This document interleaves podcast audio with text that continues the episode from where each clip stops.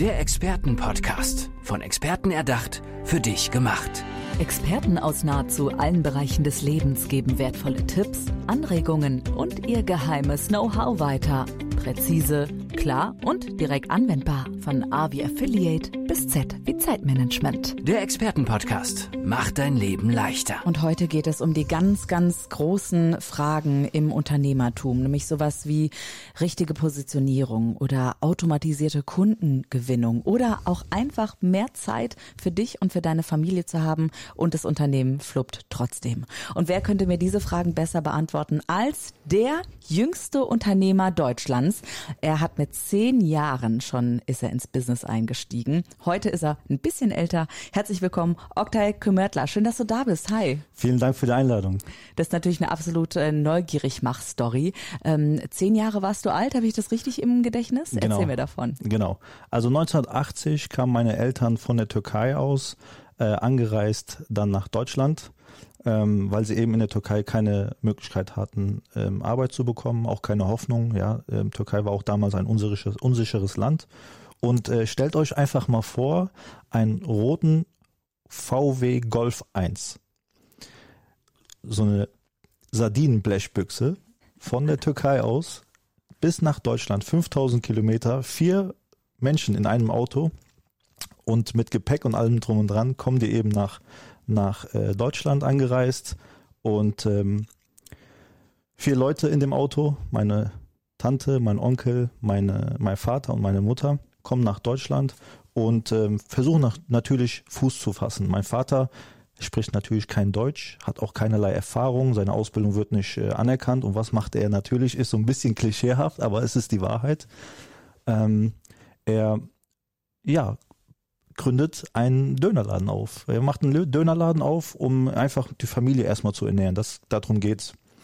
Und ähm, es lief super am Anfang, weil er der Erste war. Also hatte er, Echt? ja, er war Ach, der Erste. super. Und es lief grandios für einen Mann, der keine, der die deutsche Sprache nicht beherrscht, herrscht, äh, grandios. Aber mein Vater war eben kein Unternehmer. Und äh, warum bin ich der jüngste Unternehmer Deutschlands? Ich habe mit zehn Jahren tatsächlich meinen ersten Döner verkauft. Und so bin ich mit zehn Jahren zum Unternehmertum gekommen. Das ist echt eine Story. Also erstmal von diesem roten, von dieser roten kleinen Knutschkugel rüber gemacht, ne?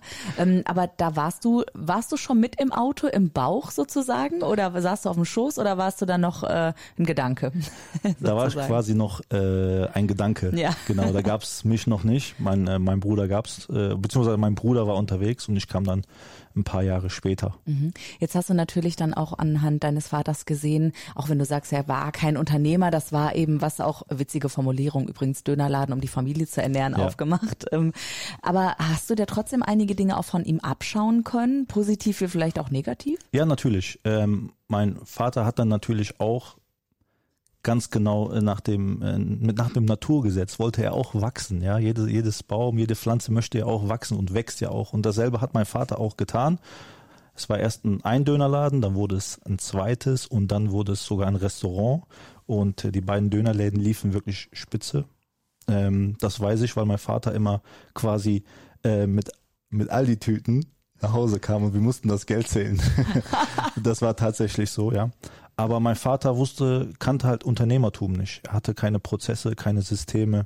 Er hatte Mitarbeiter, die konnte er nicht führen, weil woher auch? Er hat das nie gelernt und Ja, keiner hat es ihm auch gezeigt. Was ist denn am Ende des Tages passiert ist, er ist insolvent gegangen. Und ähm, durch diese Insolvenz ist das passiert, was ich keine Familie wünsche. Er hat keine Zeit mehr gehabt, er war auch in einer De Depression, es hat sich auch auf die Aggression äh, äh, quasi umgewandelt und die Familie, als auch wir als Kinder, als auch das Umfeld hat natürlich heftig darunter gelitten. Und ähm, mit dieser Motivation, ja, mit der intrinsischen voll Motivation. Ja, das habe ich natürlich so, gerade ja, das habe ich natürlich mitgenommen Ja. und habe gesagt, wenn ich irgendwann ein Unternehmen gründe und das war von Kindheits an war das immer mein Ziel, Mhm. ähm, darf das nicht passieren. So und ähm, dann habe ich dann 2016 mein erstes Unternehmen gegründet, Wie alt warst du da? Also wann bist du geboren? ähm, 89, Mhm. 2016, da war ich 26, Mhm. ja, habe ich mein erstes Unternehmen gegründet, ein Recyclingunternehmen. Damals war Recycling noch nicht so nahbar. Ne? Das war so Abfälle I. War ja noch so Pionierarbeit so ein bisschen auch, wo du dann äh, ähnlich wie dein Vater. Ja. Hey, ich sehe so ein paar Parallelen. Ja, das kommt daher. Also mein Vater war schon mutig, muss man sich mal vorstellen. Kommt einfach in ein fremdes Land Voll. und macht, äh, macht einfach sein Ding. Und das habe ich schon mitgenommen. Also diese Werte, ähm, seine Chancen, Chancen nutzen, mutig sein, vorangehen, ne? Ja. Never Give Up Mentalität, das habe ich schon von ihm. Also das ist das Positive, was ich da rausgenommen Mhm. habe. Das Negative ist eben halt alles, was danach passiert ist, ja. Und äh, das kann ich ihm aber auch nicht übel nehmen, weil er eben am Ende des Tages das Wissen nicht hatte, um eben ein Unternehmen in der Größenordnung zu führen, wo du eben Systeme brauchst, wo du Abläufe brauchst, wo du Mitarbeiter führen musst und wo du eben auch deine Finanzen im Griff haben Ja, klar. sollst. Ja. Wie hast du dich dann weitergebildet, dass du dann irgendwann gesagt hast, hey, ich muss das jetzt alles lernen, ich muss dieses Wissen aufsaugen, damit ich es weitergeben kann. Ja. Wie war dein Weg dann da weiter? Mein, meine Eltern waren relativ streng. Ähm, vor allen Dingen mein Vater, was die Schulnoten angeht, der hat immer gesagt, du musst 120 Prozent geben, immer ein bisschen mehr, immer ein bisschen mehr. Und dementsprechend habe ich dann auch irgendwann mein duales Studium abgeschlossen. Ich habe bei ThyssenKrupp mein, mein duales Studium gemacht.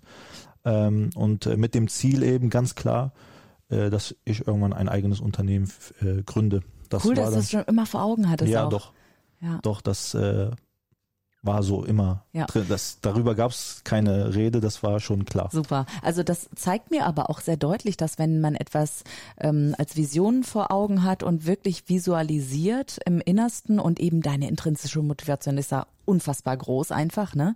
Das bestimmt ja wirklich dein ganzes Sein eigentlich auch, wie wie es dich vorantreibt, dass es eben dann gelingt und dass du jetzt anderen, ich will nicht sagen an die Hand äh, nimmst, aber dass du schon anderen dein Wissen weitergibst auch, damit denen das eben nicht passiert. Äh, wer kann da zu dir kommen am besten? Sind das Solo-Selbstständige, große Konzerne, Mittelständler?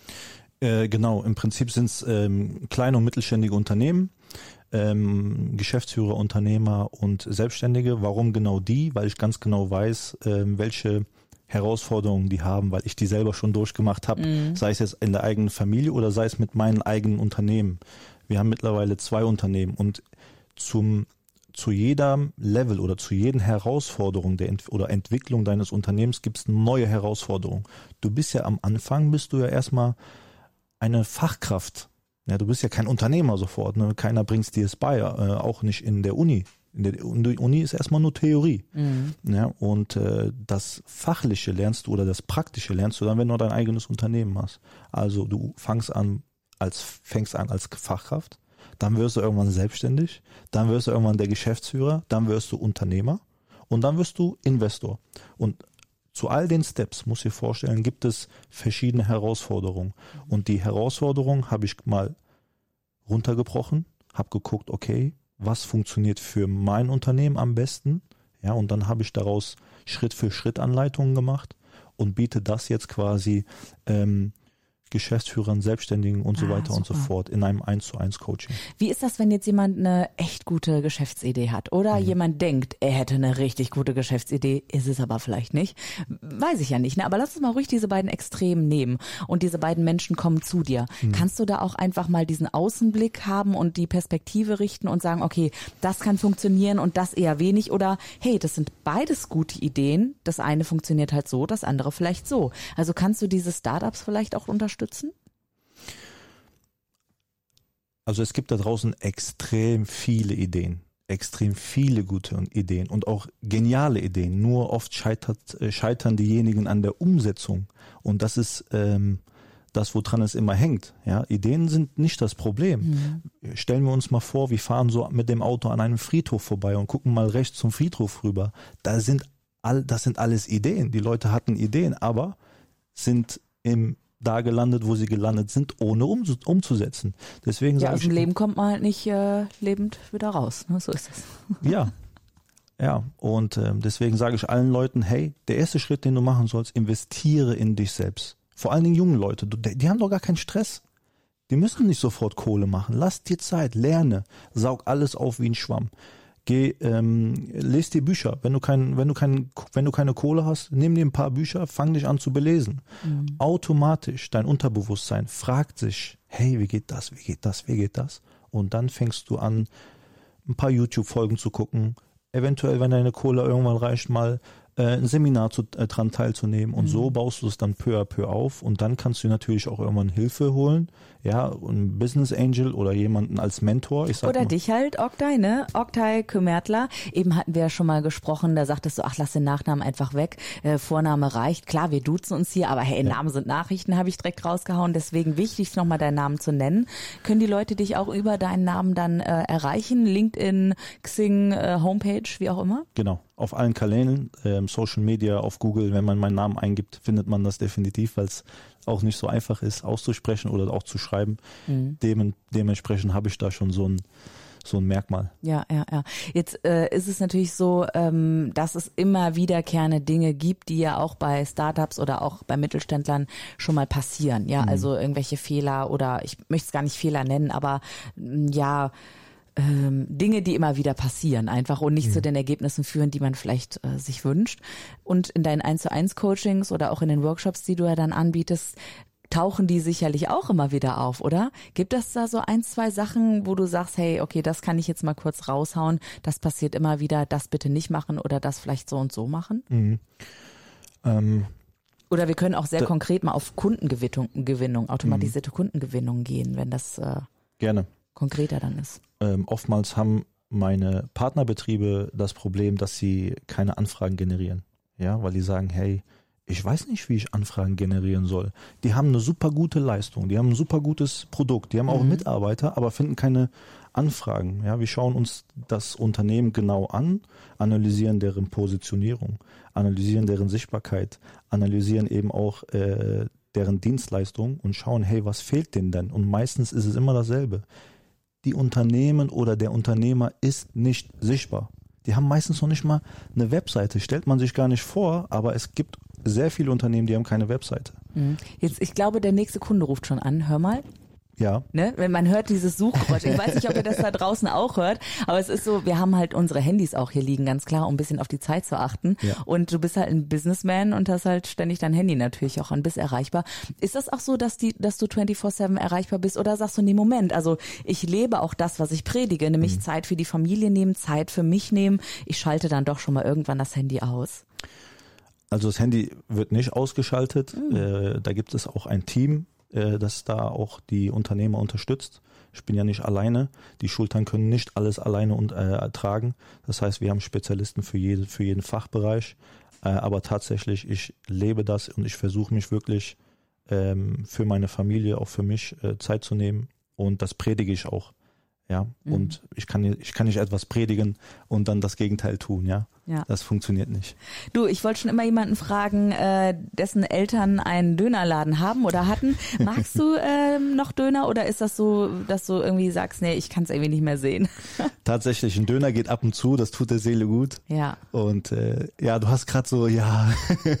Ja, also du magst ich, Döner wahrscheinlich oh, ich auch. liebe Döner total. Vor allem ist es für mich so, ich gehe einfach gerne, wenn ich in der Stadt bin, ich gehe nie zum selben Mhm. äh, Laden, weil ich eben die Gastro gerne ausprobiere. Und ähm, ich habe auch mal in einem türkischen Restaurant gearbeitet und habe da wirklich so auch die arabische Küche kennengelernt und auch diese ähm, Esskultur. Das hat einen ganz eigenen Stil, einen Mhm. ganz eigenen Geschmack, eine ganz eigene Liebe auch, die dann am Tisch mit dabei Mhm. ist. Deswegen habe ich das so für mich kennengelernt und deswegen, ja, wenn ich Döner höre, denke ich an türkisches Essen, an äh, arabisches Zusammensein Mhm. auch, an orientalische Nächte tatsächlich auch. Es hatte für mich immer was sehr Mysteriöses, aber ich bin auch eine absolute Kartoffel, ne? Also ja, Mit oder ohne. Tzatziki? Äh, mit, auf jeden Mit, Fall. ja? Mit Okay. und, und Zwiebeln, alles muss darin. und scharf. Einmal Döner mit alles. Schön, schön. Aber ähm, du hast gerade, du wolltest gerade noch was sagen, oder? ähm, ja, ich würde, wenn wir gleich zum, zum Abschluss kommen, würde ich gerne Genau, noch wir, was also sagen. zwei Minütchen haben wir noch. Ja. Gerne raus damit. Wenn ich zum Abschluss was sagen darf, bevor ich jetzt hier den Podcast auch verlasse, an alle Unternehmer, Selbstständigen und ähm, Geschäftsführer da draußen. Überlegt euch mal, legt Hand aufs Herz. Warum habt ihr angefangen? Ihr habt Ziele, ihr habt Träume und ihr habt Wünsche. Besinnt euch genau darauf. Das wird euch definitiv auf den nächsten Level bringen. Auch wenn ihr gerade gefangen seid in eurem Unternehmen, ihr arbeitet, eure, ihr arbeitet euch ab 80, 70, 90 Stunden. Erinnert euch, warum ihr angefangen habt. Das wird euch definitiv weiterbringen. Sagt Oktay Kümmertler. Dankeschön, dass du heute hier im Expertenpodcast warst. Und ich hoffe, wir sehen uns bald wieder, vielleicht auf einer Ayran oder so. Danke. Jetzt habe ich alle Klischees rausgehauen, die gehen, oder? Danke dir, Oktay. Klasse. Der Expertenpodcast. Von Experten erdacht, für dich gemacht. Wertvolle Tipps, Anregungen und ihr geheimes Know-how. Präzise, klar und direkt anwendbar. Der Expertenpodcast macht dein Leben leichter.